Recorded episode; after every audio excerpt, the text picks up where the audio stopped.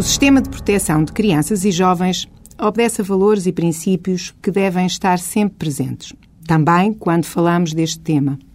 Não é possível deixar que não haja efetiva compatibilidade entre os direitos das crianças e jovens, a sua segurança, a saúde, formação, educação e desenvolvimento integral e a sua participação em espetáculos e outras atividades de natureza cultural, artística ou publicitária.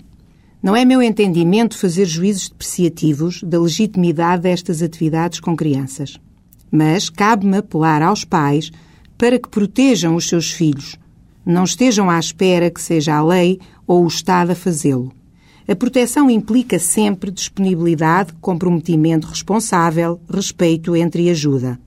Se assim fizerem, não nos temos de preocupar com o tempo excessivo, perturbador da harmonia e das vivências familiares e que impede a interação entre todos.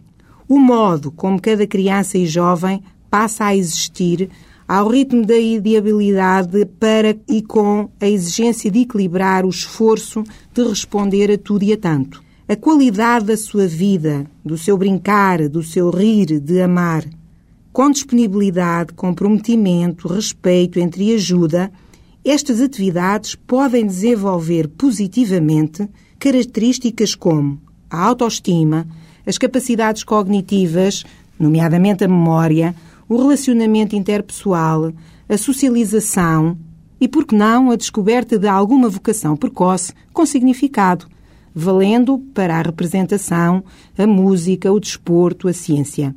Mas às vezes os pais e as famílias não protegem.